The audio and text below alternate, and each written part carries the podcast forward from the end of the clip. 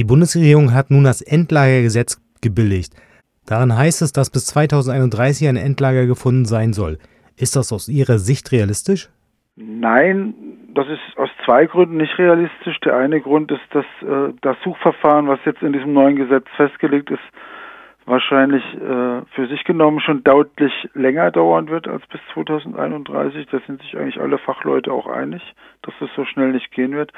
Und der zweite Grund ist, dass wir davon ausgehen, dass dieses Suchverfahren, so wie es jetzt angestrengt wird, dass das scheitern wird am Widerstand der örtlichen Bevölkerung und auch deswegen äh, 2031 es keinen Standort geben wird. Ja, für die Suche gilt zunächst das Prinzip weiße Landkarte. Kein Ort ist von vornherein ausgeschlossen oder bevorzugt. Ist das aus Ihrer Sicht positiv zu bewerten? Naja, diese weiße Landkarte ist eigentlich mehr so ein, so ein PR-Konstrukt. Das gibt es so gar nicht. Also es sind jetzt schon Orte ausgeschlossen, weil es wird ja nur nach bestimmten Gesteinen äh, gesucht. Salz, Granit und Ton sind die drei möglichen Gesteine für so eine geologische Tiefenlagerung, die da angestrebt wird. Ähm, das heißt, allein dadurch fallen schon Gebiete raus. Dann gibt es jetzt äh, in diesem Gesetz bestimmte Ausschlusskriterien geologische, also zum Beispiel dort, wo es eine Erdbebenwahrscheinlichkeit gibt, kann das nicht hin und so weiter. Also von daher sind viele Gebiete schon raus. Und andererseits gibt es auch deswegen keine weiße Landkarte, weil ja der Standort Gorleben, der ja bisher der bevorzugte Standort war, obwohl er geologisch ungeeignet ist, weiter mit im Verfahren drin ist. Also es gibt einen eigenen Paragraphen in diesem Gesetz, der von diesem Standort Gorleben handelt. Der einzige schon im Gesetz benannte Standort, dort ist ja bereits ein Bergwerk errichtet. Wo könnte man denn in Deutschland überhaupt Atommüll entlagern?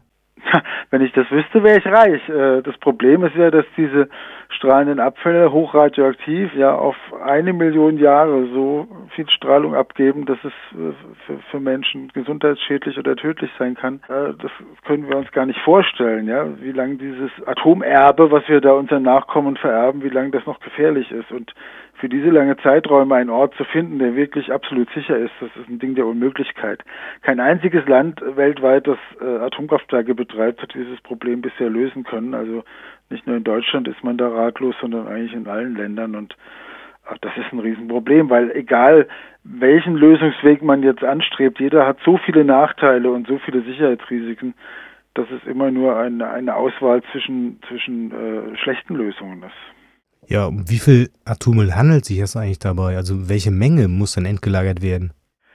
Na, vom hochradioaktiven Atommüll werden es am Ende ungefähr 1900 Castor-Behälter sein in so einem normalen Castor-Behälter passen ungefähr 10 Tonnen hochradioaktives Material. Und der schwach- und mittelaktive Müll, also diese berühmten gelben Fässer, das sind ungefähr 600.000 Kubikmeter. Das ist, wenn man so diese Fässer nebeneinander stellen würde, ist das die Fläche von über 100 Bundesliga-Fußballfeldern, die vollgestellt wäre mit Atommüll man weiß, zum Beispiel von Plutonium schon der Bruchteil eines Millionstel Gramm ist schon tödlich, ja, dann sind das solche gigantischen Mengen, die wir da vererben. Das ist äh, ja eigentlich ein, ein Trauerspiel. Und gleichzeitig, das Schlimme ist ja, dass immer noch in acht Atomkraftwerken in Deutschland jeden Tag weiter dieser Müll produziert wird, obwohl man diese Kraftwerke gar nicht mehr braucht. Ja, was wären denn Ihre Forderungen an die Politik bezüglich dieses Themas?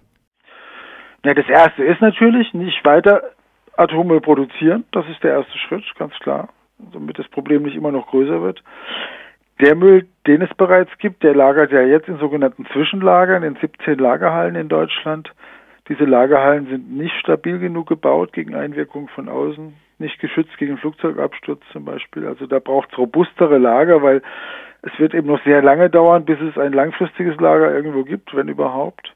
Das heißt, wir brauchen Zwischenlösungen für die nächsten 100 Jahre, sage ich mal, weil vorher wird es nichts anderes geben. Und bei der Frage, was dann langfristig passieren kann, da ist unsere Forderung, äh, dass man von Anfang an die betroffene Bevölkerung mit einbezieht. Also dass, dass es quasi auch so etwas wie ein Vetorecht gibt für betroffene Regionen. Ähm, weil wenn man ihnen dieses Vetorecht nicht gibt, das zeigt ja die Geschichte des Streits um Atomkraft, dann nehmen sich die Leute trotzdem dieses Vetorecht und sind ja auch in der Lage, durch Protest solche Projekte zu verhindern. Und äh, wenn man nicht will, dass immer nur der Konflikt weitergeht, sondern wenn man wirklich sagt, okay, der Müll ist nun mal da, wir brauchen die am wenigsten schlechte Lagermethode und die müssen wir dann aber auch gemeinsam finden und nicht äh, sozusagen die Regierung bestimmt oder der Bundestag und die Leute vor Ort müssen schlucken. Das wird nicht funktionieren.